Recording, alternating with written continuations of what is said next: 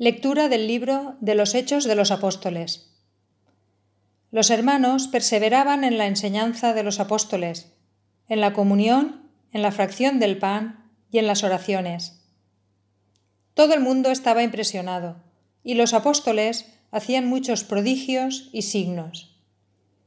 Los creyentes vivían todos unidos y tenían todo en común.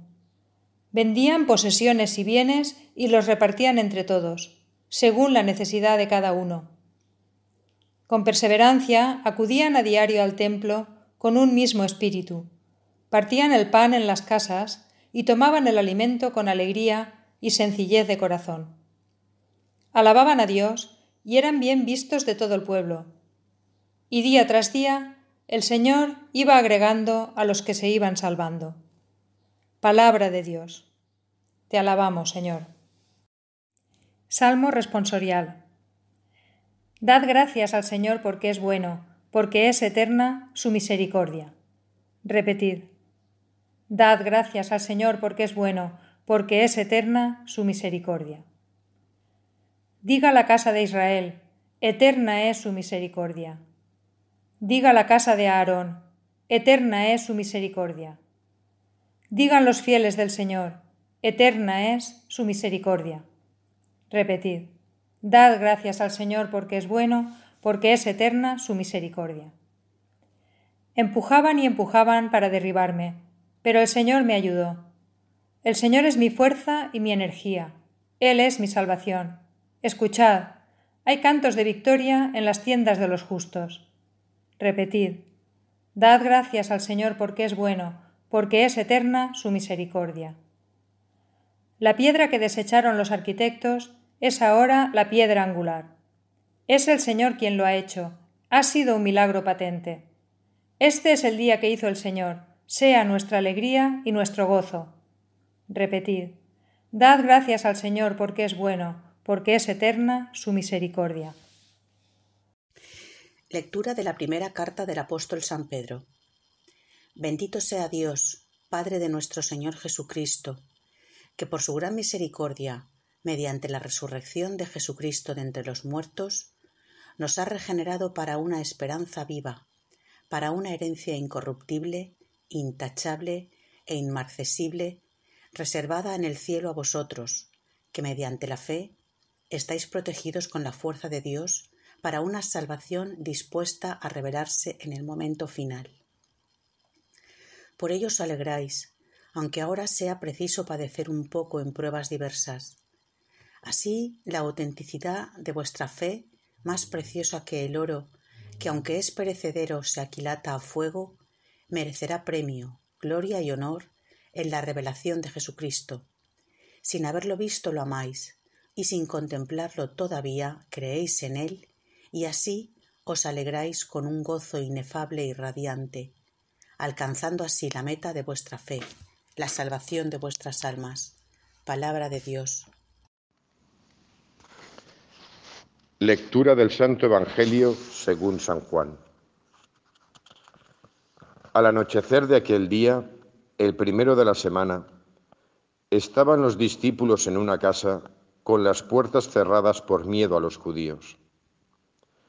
Y en esto entró Jesús, se puso en medio y les dijo, paz a vosotros. Y diciendo esto les enseñó las manos y el costado y los discípulos se llenaron de alegría al ver al Señor. Jesús repitió, paz a vosotros. Como el Padre me ha enviado, así también os envío yo. Y dicho esto, sopló sobre ellos y les dijo, recibid el Espíritu Santo. A quienes les perdonéis los pecados, les quedan perdonados. A quienes se los retengáis, les quedan retenidos. Tomás, uno de los doce, llamado el mellizo, no estaba con ellos cuando vino Jesús. Y los otros discípulos le decían, Hemos visto al Señor. Pero él les contestó, Si no veo en sus manos la señal de los clavos, si no meto el dedo en el agujero de los clavos y no meto la mano en su costado, no lo creo. A los ocho días estaban otra vez los discípulos y Tomás con ellos. Llegó Jesús, estando cerradas las puertas, se puso en medio y dijo, paz a vosotros. Luego dijo a Tomás, trae tu dedo, aquí tienes mis manos, trae tu mano y métela en mi costado, y no seas incrédulo, sino creyente. Contestó Tomás, Señor mío y Dios mío. Jesús le dijo, porque me has visto, has creído. Bienaventurados los que crean sin haber visto. Muchos otros signos que no están escritos en este libro hizo Jesús a la vista de los discípulos. Estos han sido escritos para que creáis que Jesús es el Mesías, el Hijo de Dios, y para que creyendo tengáis vida en su nombre. Palabra del Señor. Gloria a ti, Señor Jesús. Nuevamente un saludo a la comunidad de San Antonio de Padua y a todos los que escucháis de forma normal y regular mis homilías. Hoy, en este segundo domingo de Pascua, el domingo de la Divina Misericordia, estoy celebrando la Eucaristía en sufragio de María Victoria Sepúlveda, y también en sufragio de Vicente Perpiña. Segundo domingo de Pascua, y como no, acabamos la octava de Pascua, donde nos hemos ido adentrando en el misterio, en el hecho histórico de la resurrección, donde nos hemos adentrado en, en, el hecho de que es razonable creer en la resurrección y también, como no, en los inicios de la primera comunidad cristiana, el inicio de la Iglesia, el inicio del pueblo, del nuevo pueblo de Israel, que es la Iglesia. Vamos a adentrarnos en este Evangelio que, como siempre, Juan quiere decir mucho más de lo que aparentemente en una primera lectura eh, pues podemos percibir o entender. Juan y el Evangelio de Juan se caracteriza sobre todo porque está lleno de signos, signos inmensamente ricos que nos hablan de una realidad trascendente y de una realidad misteriosa y profunda de Jesucristo y por tanto también de nuestra realidad trascendente y misteriosa de la vida del ser humano. Empecemos y vamos a adentrarnos en el Evangelio como si nosotros fuéramos también protagonistas y hubiéramos estado allí en ese momento. Empieza el relato en el primer día de la semana, el domingo, lo dice así, al anochecer de aquel día, el primero de la semana, es cuando Jesús se aparece, el domingo de resurrección al anochecer.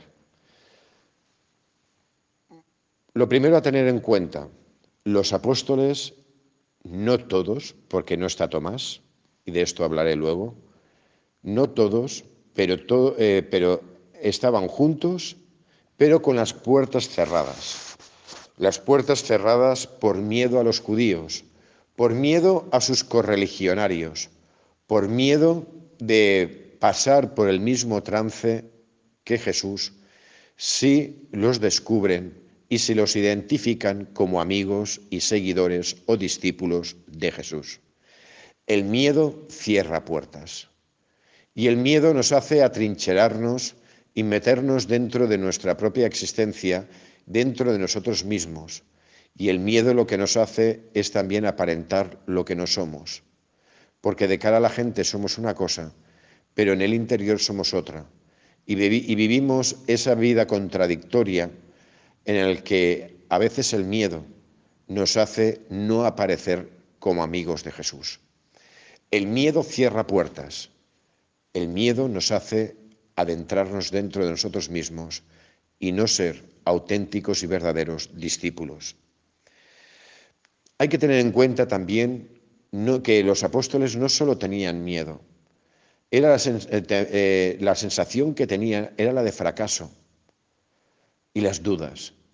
¿Para qué ha servido todo el tiempo que hemos estado con Jesús? ¿Qué significaba esas palabras que Él nos decía? ¿Qué significaba esos signos, esos milagros y ese poder que tenía Jesús? ¿De qué ha servido eh, seguirle? ¿De qué sirve todo esto? Parece como un espejismo, parece que ha sido un mal sueño, como una pesadilla, y parece que están dentro de la realidad. La realidad es que Jesús ha muerto y que ellos ahora, ¿qué hacen? Sin el Maestro, todos sus sueños de gloria, de poder, de dinero, todo eso se ha venido abajo. Nosotros creíamos que, como decían los, eh, los discípulos de Maús, ¿y ahora qué hacemos con nuestra vida? Y seguramente estarían hablando de eso, recordando a Jesús como un acontecimiento del pasado, como un acontecimiento que ya ha finalizado y que ellos se tenían que replantear su vida para empezar de nuevo y seguramente volviendo a Galilea a pescar, a hacer lo que estaban haciendo porque todo su proyecto ha sido un fracaso. Miedo a los judíos, miedo al futuro y sobre todo una, un desasosiego total por lo que se ha vivido que parece que ha sido todo mentira. Pero Jesús atraviesa, traspasa las puertas del miedo. Da igual que la puerta la, tengas cerrada. Jesús es capaz de traspasar esa puerta y hacerse presente en tu vida. Porque para Jesús no hay muros, para Jesús no hay puertas. Cuando Dios quiere entrar en, la vida de alguien, entra y no hay ni fuerza humana, ni hay ningún muro que pueda impedir que Él pueda hacerse presente en medio de cada uno de nosotros.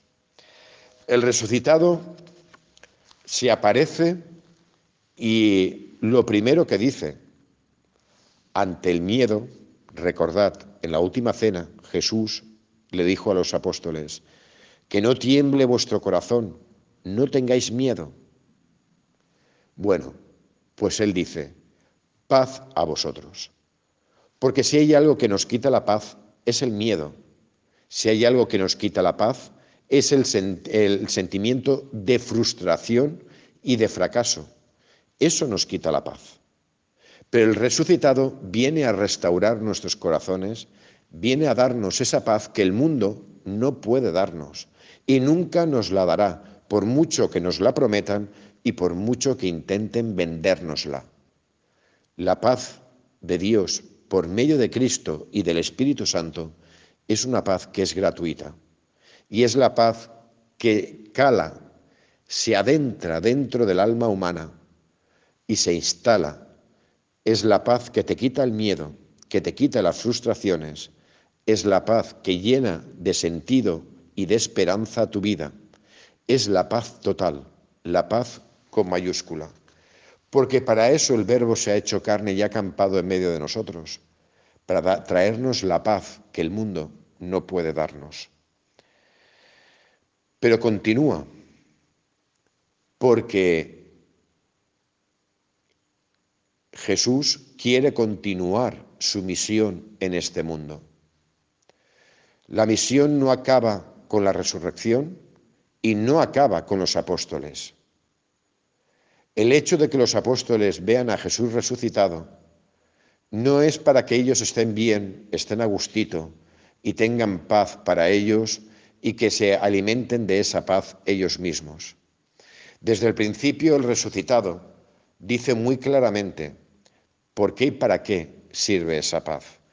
Aquello que yo te doy, que es mi presencia, en medio de vosotros, la presencia viva de un muerto que da credibilidad a todas las palabras de Jesús y que da autoridad a todas las palabras de Jesús, esa paz es para que, como el Padre me ha enviado, así también os envío yo. Lo que habéis escuchado, lo que habéis vivido, lo que habéis experimentado, no es para vosotros. No sois vosotros la estación término. Lo que yo os he dado, lo tenéis que compartir. Porque esta paz que yo os doy es la paz que el mundo necesita y que cada ser humano necesita. Por lo tanto, no te la puedes quedar. No te puedes quedar, qué agustito que estoy, recordad, en el monte Sinaí, cuando Pedro decía, vamos a hacer tres tiendas. No, aquí no se trata de hacer tres tiendas. Anda, va. Lo que habéis vivido, vámonos otra vez al valle y vámonos otra vez a la realidad. Lo que estáis viviendo, que estáis viendo a un muerto resucitado, que da credibilidad, vuelvo a insistir otra vez, a todas las palabras de Jesús, eso lo tenéis que compartir, porque es la esperanza que necesita el hombre, es la paz que necesita el ser humano. Y para ello, no solo tienen que tirar mano del recuerdo, no solo tienen que contar aquello que han vivido, es que hay un elemento fundamental que sin el cual no se entiende a la Iglesia a partir de Pentecostés. Lo que dice Jesús, os falta algo. Recibid el Espíritu Santo. Y habla por medio del Espíritu de la gran obra de Dios por medio de Jesucristo y por medio de la Iglesia de Cristo en medio de la humanidad, la redención. Esta frase me la habéis escuchado muchas veces. El Verbo se hizo carne y acampó en medio de nosotros para reconciliarnos con el Padre. ¿Qué dice el resucitado? A quienes les perdonéis los pecados, les son perdonados. Es la gran obra de redención que ha empezado el Mesías, Jesús de Nazaret, el Verbo hecho carne, que es la redención la reconciliación con el Padre por medio del amor y por medio del perdón. Sigue el Evangelio. Estoy hablando muy por encima. Aún se puede sacar mucho más jugo de, todo esto. Pero no están los, los once. Recordad, Judas ya se había suicidado. Luego quedan once. Tomás no está. Al tercer día, Tomás no está. Se había ido a comprar, estaría visitando a alguien. ¿Dónde estaba? No se sabe. Pero por la actitud que toma con los apóstoles, Tomás es aquel que ya está totalmente defraudado, igual que los discípulos de Maús.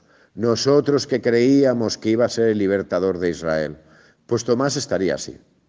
Tomás era una persona muy vehemente, muy tirada para adelante, pero también muy realista. Y Tomás ya empieza a estar fuera de la, de la comunidad.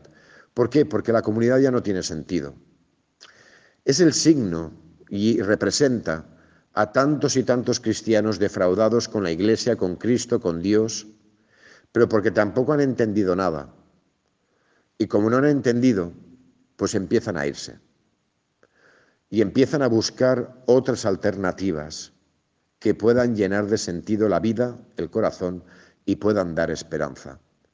Tomás es el defraudado. Y por estar defraudado e irse de la comunidad, se pierde un acontecimiento muy grande, como tantos cristianos defraudados que por no estar en la comunidad se pierden grandes y maravillosos acontecimientos. Pero hoy estamos en el domingo de la Divina Misericordia y Cristo es misericordioso. El corazón de Jesús es inmensamente misericordioso. Y aprovecha el momento en el que Tomás vuelve a la comunidad para hacerse presente otra vez ante los apóstoles. Tiene misericordia de Tomás. Y se podía haber aparecido en otro sitio a Tomás, a él solo, pero no. Espera a que Tomás vuelva. Y cuando vuelve, se aparece. Aprovecha esa oportunidad para dentro de la comunidad dentro del grupo de los apóstoles, Tomás pueda tener también la misma experiencia que han tenido los demás. Por supuesto, los demás le cuentan, hemos visto al Señor, como muchas veces nosotros hacemos, y la Iglesia continúa diciendo, y yo esta semana he dado testimonio de ello, he visto al Señor, he tenido experiencia de Él. Pero claro, es una experiencia, y las experiencias son individuales y personales. Y quien no ha tenido la experiencia, pues dice lo mismo que dice Tomás.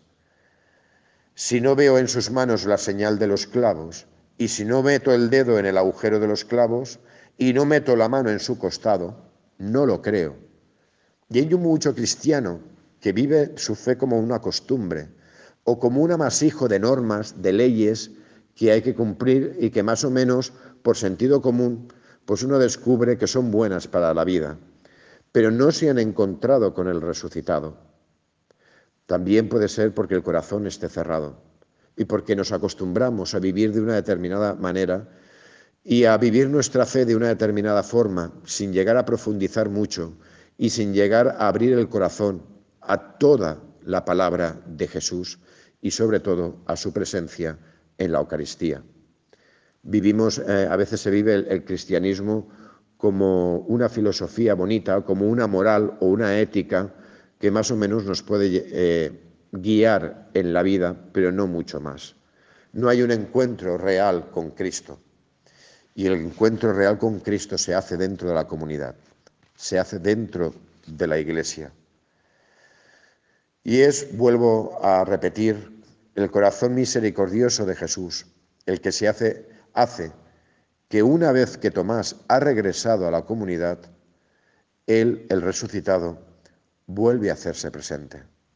Sigue siendo importante, y lo he comentado esta semana, sigue eh, siendo importante el hecho de que en, todas o en casi todas los relatos de aparición del resucitado hay está el hecho de tocar, de poder tocar al resucitado, donde se le enseña el resucitado enseña los estigmas de las manos, de los pies y del costado. Soy yo el que habéis visto muerto en la cruz y al que habéis sepultado, ese soy yo. Soy el mismo. Por eso le muestra a Tomás los estigmas, para que los toque. Y es cuando Tomás lo reconoce, Señor mío y Dios mío, el mío, el mío más que un acto de fe, es un acto de amor. Es un acto, por medio de la resurrección, lo que renueva en Tomás es el amor a Jesús. Yo he estado contigo, he escuchado tu palabra, he compartido comidas y cenas, hemos dormido en el mismo lugar, te he seguido, te he escuchado, yo te quiero, pero te había sido. El Señor mío y Dios mío es la renovación de un amor profundo, que es el amor del Padre transmitido a sus hijos por medio de Jesucristo, vivo en medio de la comunidad. Y Jesús lanza ese órdago. Bienaventurados los que crean sin haber visto. Mirad, hermanos, yo no he visto al Señor, no lo he visto pero sí que lo he experimentado. Y sí que lo he vivido. Y dentro de la iglesia. Siempre dentro de la iglesia.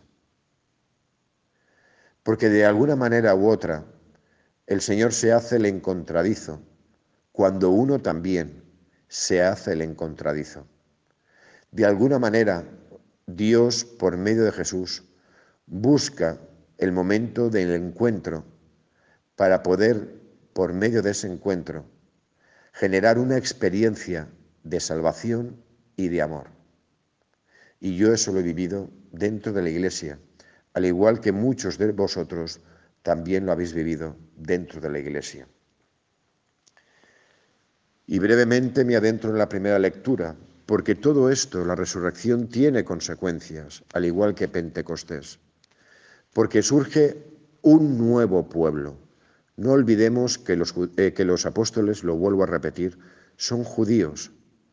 Jesús lo que ha venido es a restaurar el pueblo de Israel, restaurar la ley y que por medio de esa ley, restaurada y renovada, limpia, surja una nueva humanidad, un nuevo pueblo de Dios, que es la Iglesia.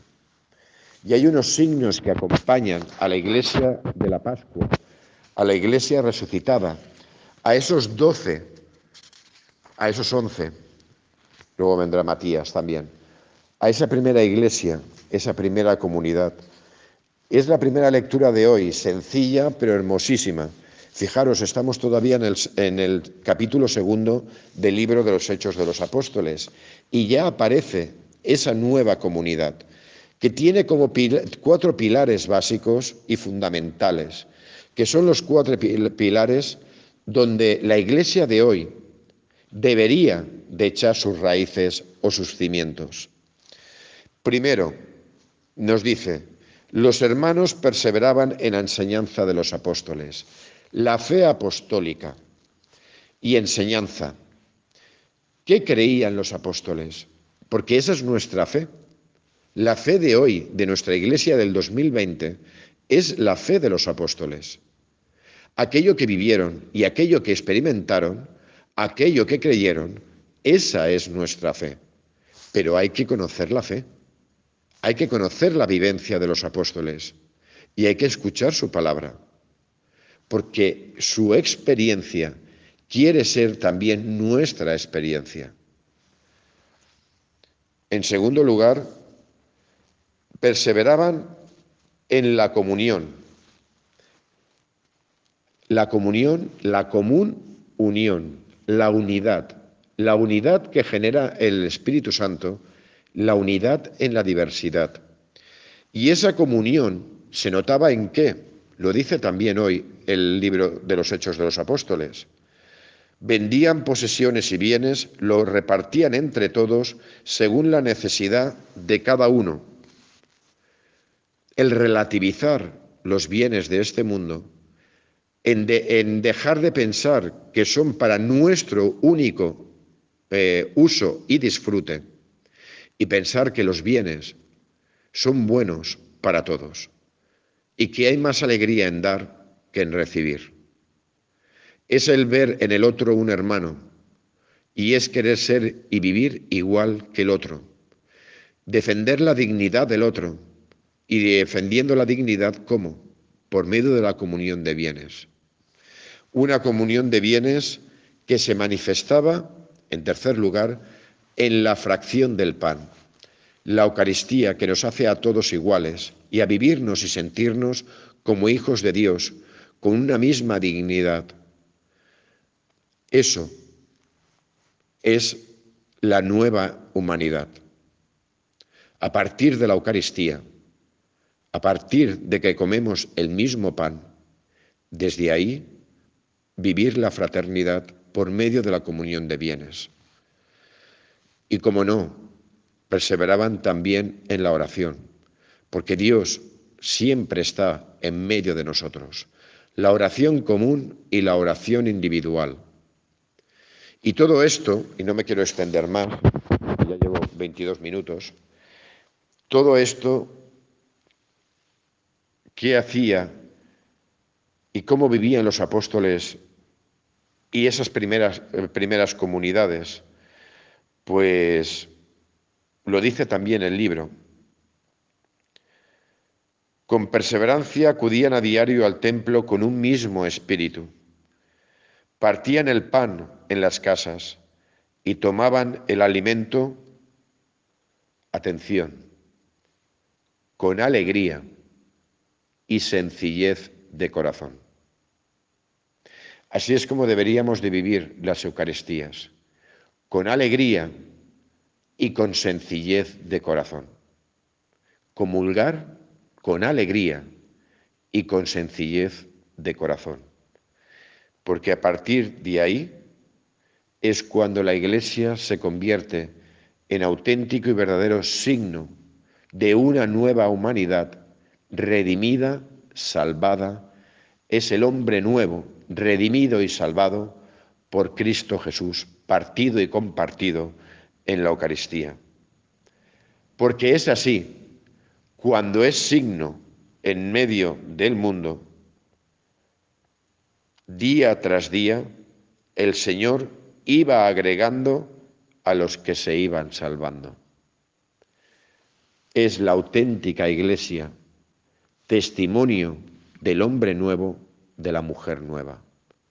El hombre nuevo y la mujer nueva, restaurados, sanados, salvados por el Cristo resucitado que está en medio de nosotros, hablándonos al corazón y alimentándonos, alimentando nuestras almas, para que vivamos con una, vida esperanzada e iluminada por el resucitado.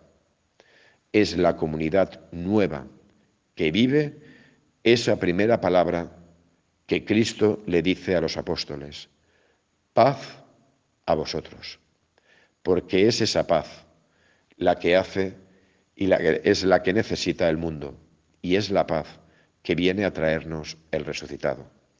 Que Dios en su inmensa misericordia continúe regalándonos esa paz resucitada y resucitadora, para que en medio del mundo nosotros también, como esa iglesia primitiva, seamos auténticos testigos por medio de la suididad, de la perseverancia, la perseveranza en la enseñanza de los apóstoles, en la comunión de bienes, en la fracción de pan y la unidad en la oración.